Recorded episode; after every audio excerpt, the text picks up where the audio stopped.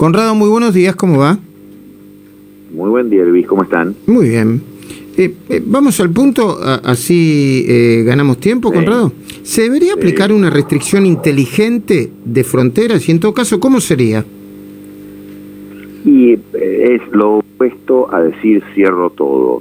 Ya estamos en una zona, dijimos el otro día, que es el epicentro de la pandemia en el planeta. Eso es América Latina en este momento. Ahora, la Argentina tiene esa particular situación, siempre tenemos una situación particular, con los Estados Unidos, por la cantidad, miles de personas que están viniendo a Estados Unidos, que vienen a vacunarse. Nadie viene de vacaciones nada más, todos a vacunarse. Entonces, restringir vuelos desde y hacia los Estados Unidos, que bajan esa cuota, se bajaría a partir de julio, eh, realmente no tiene lógica. Pensá que el que se da Moderna o Pfizer en Estados Unidos vuelve a la Argentina con una primera dosis que se la dio por lo menos tres o cuatro semanas antes, o sea que vuelve con anticuerpos y anticuerpos muy efectivos.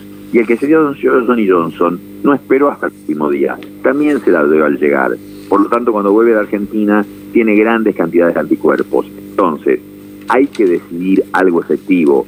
O eso, mantener vuelos o aumentar los vuelos a los Estados Unidos. No estoy diciendo otros lugares.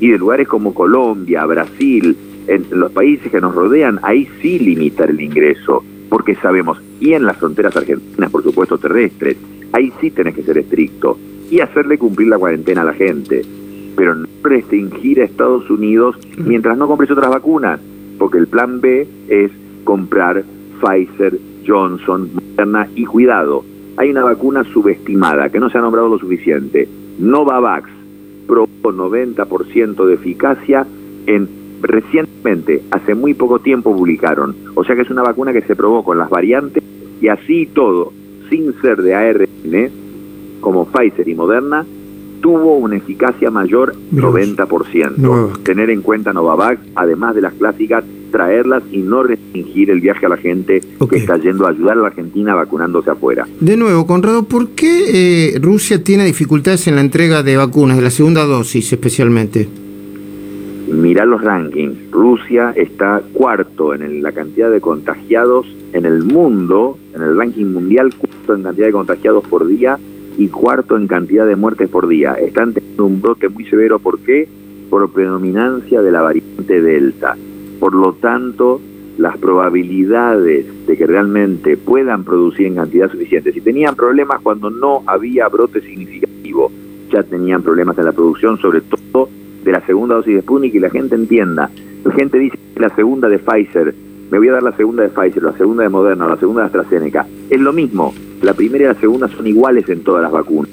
En Sputnik es la única que la segunda vacuna, la segunda dosis, es distinta que la primera. Por eso es tan importante conseguir esa segunda que mucha gente en Argentina todavía no se ha dado.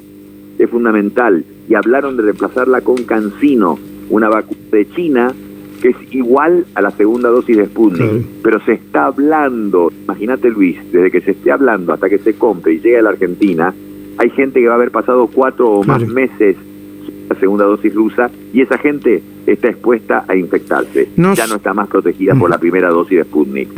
No sé si a propósito de esto, a propósito de alguna otra cosa vinculada con la vacunación o el COVID, Gustavo Noriega quiere hacerte una pregunta, Conrado. Sí, sí, por supuesto. Sí, eh, Conrado, buen día. Quería saber qué, qué, opinabas del hecho de que incluso en el caso de Cancino, que sería una, una segunda dosis parecida, los no habría experimentos, digamos, debería hacerse con la gente y cualquier otra combinación de Sputnik sería sin testeo previo. Eh, ¿vos, ¿Vos dónde pondrías las fichas? ¿Experimentarías digamos, sobre la marcha o esperarías a que haya información científica previa? Es perfecto lo que decía Gustavo, porque todo lo que hablamos está basado en evidencia científica y cosas que se han probado científicamente. Esta es la única que no, pero los inmunólogos de mayor reputación te dicen que mezclar vacunas no debería causar un problema.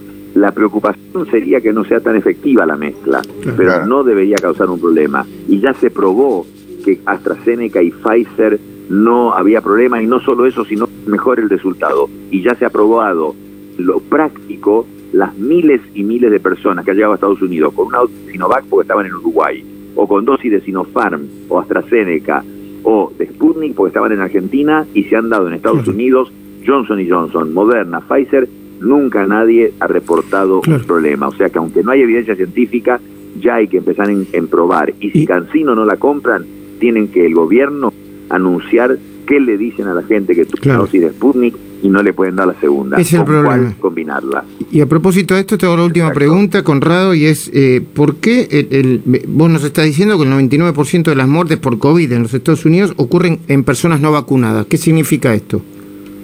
Eh, eh, nada, corto, enfatizar la importancia de la vacunación.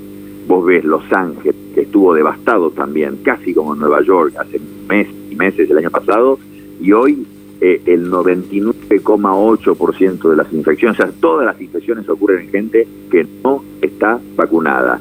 La gente vacunada está protegida, excepcionalmente se infecta, excepcionalmente puede ir a una terapia, pero eso es absolutamente excepcional. Y en dos estados de los Estados Unidos que están atrasados en la vacunación, Nevada y Missouri, ahí es también un brote de infectados, porque tiene predominancia Delta. Entonces, conclusión, cuidado, Delta está en todo el mundo, está aumentando, es más transmisible, va a causar más muertes, solo combatís eso vacunando a la población.